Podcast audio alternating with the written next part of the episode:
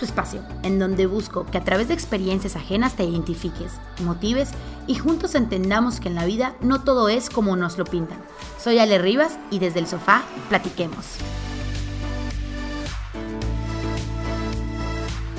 Hola, bienvenidos un miércoles más al Desde el Sofá.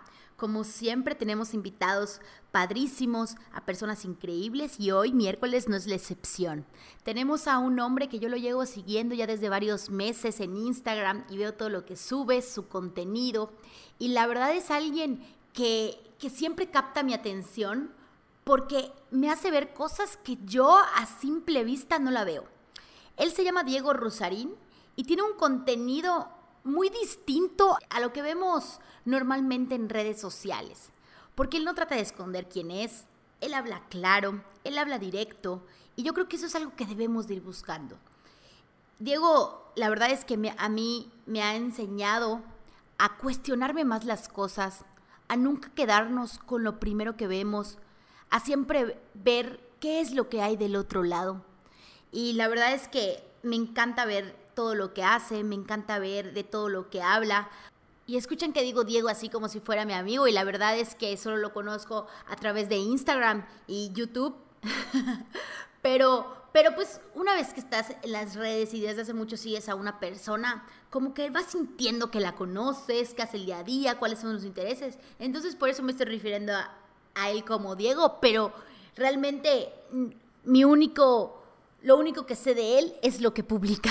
De hecho, ya llevo varios meses siguiéndolo y ya decidí en tomar un, curso de filosofía, ya me inscribí online aprovechando que ahorita estamos en el home office y yo creo que ese es el tipo de personas que debemos de, de seguir porque nos hacen cuestionar. Y cuando nos cuestionamos aprendemos. Y cuando aprendemos crecemos. Entonces, esa ecuación creo que es realmente poderosa cuando la encontramos. A veces vemos tantas cosas en las redes sociales que solamente nos abruman, que nos llegan de inseguridades, que nos hacen sentir que muchas veces no somos, que somos menos.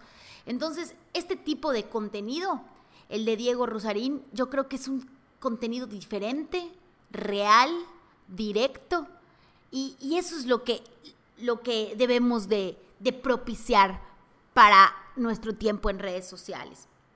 Y hoy vamos a hablar de un tema que creo que es sumamente importante.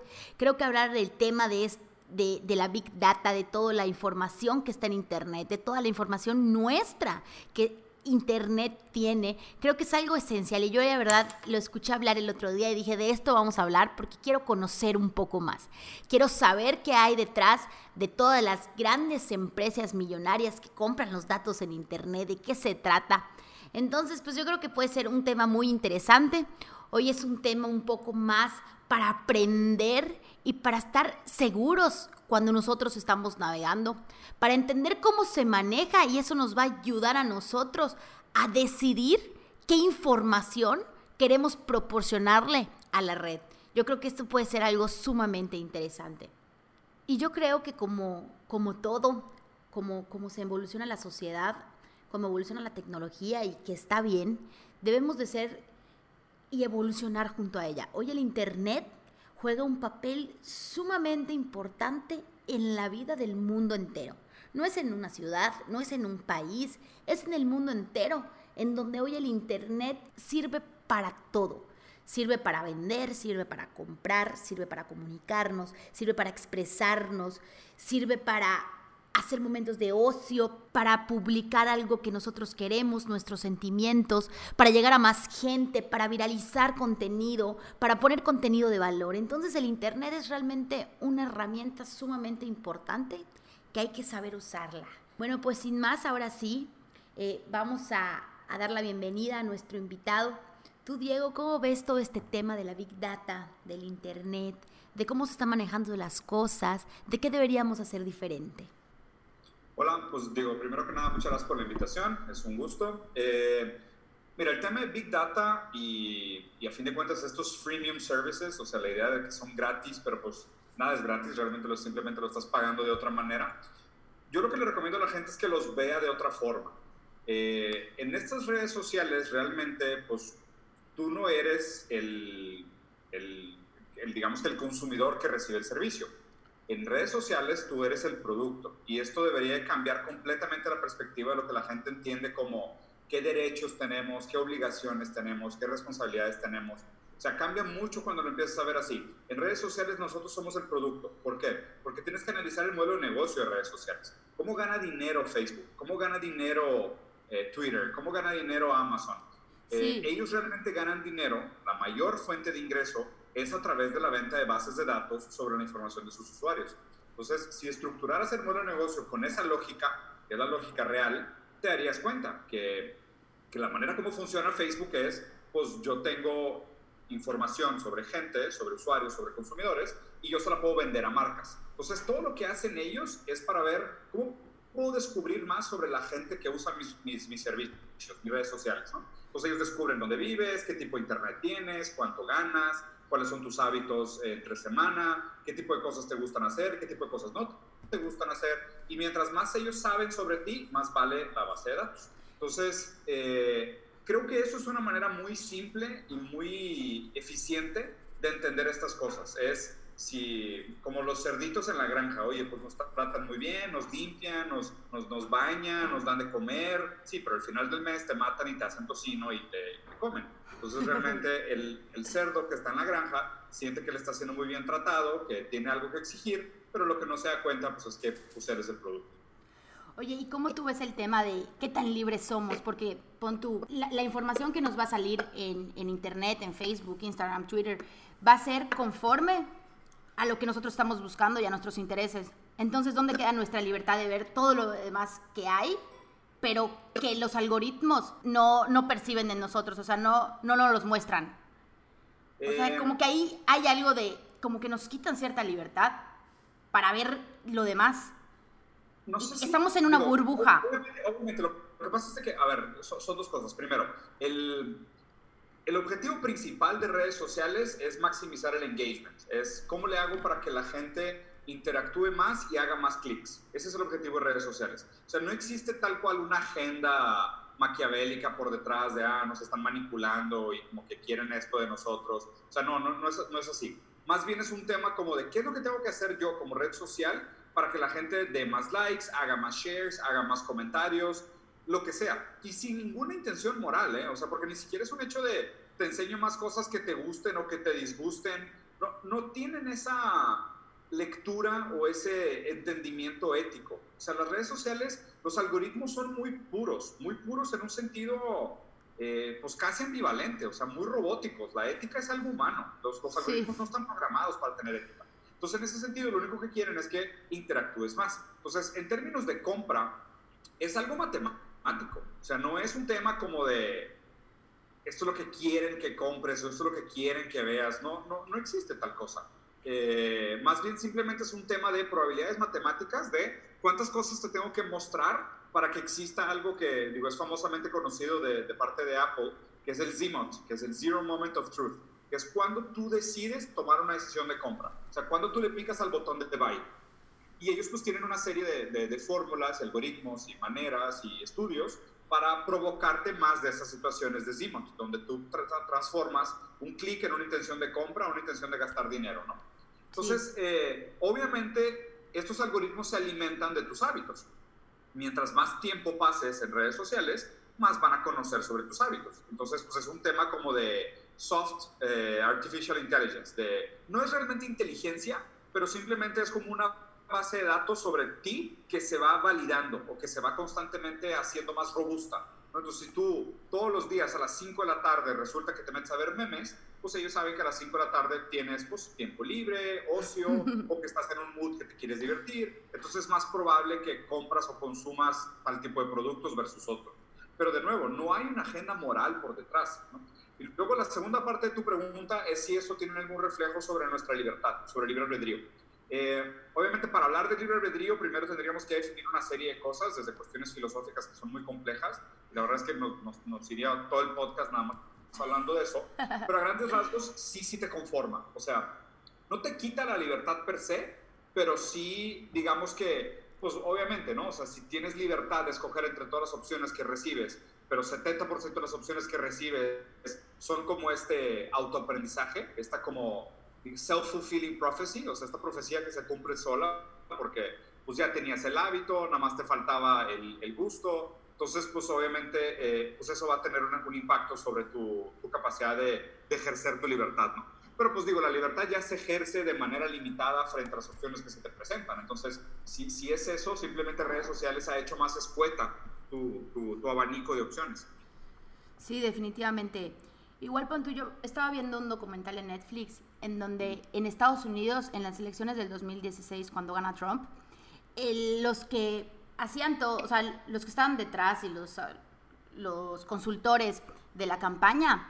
Eh, exacto, tenían 5.000 datos de cada votante. Entonces, a cada votante le daban como que la información que necesitaba escuchar.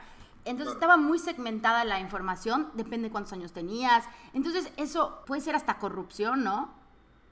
Pues lo que pasa es que ¿dónde marcas la raya? O sea, tendrías que estar tener un legal de decir o sea, ¿hasta dónde una campaña política es manipulación? Todo el marketing actual que existe es un tipo de manipulación. O sea, de hecho, se le llamaba propaganda. En portugués, de hecho, mercadotecnia se dice propaganda todavía.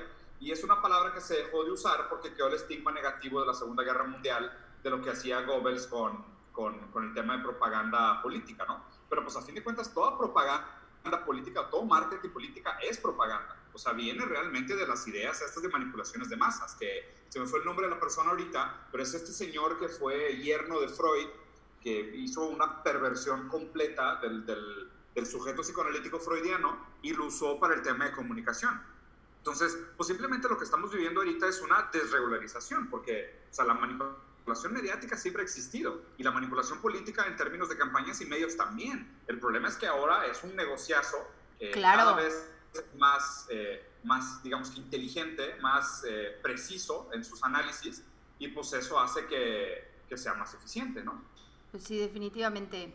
O sea, yo cuando vi que tenían 5000 datos, o sea, yo ni siquiera te podría decir ahorita 5000 cosas mías, cosas que sí tenían en el 2016 de votantes en, en Estados Unidos. O sea, no puedo, no puedo creerlo de cómo, cómo realmente hay detrás y hay un interés de empresas pues multimillonarias, ¿no? En, en, la información de cada uno de nosotros. Por eso digo, lo que, la gente, lo que la gente tiene que ponerse en la mente es esta idea de que no somos el cliente, somos el producto. Sí, claro, somos, literalmente somos el producto.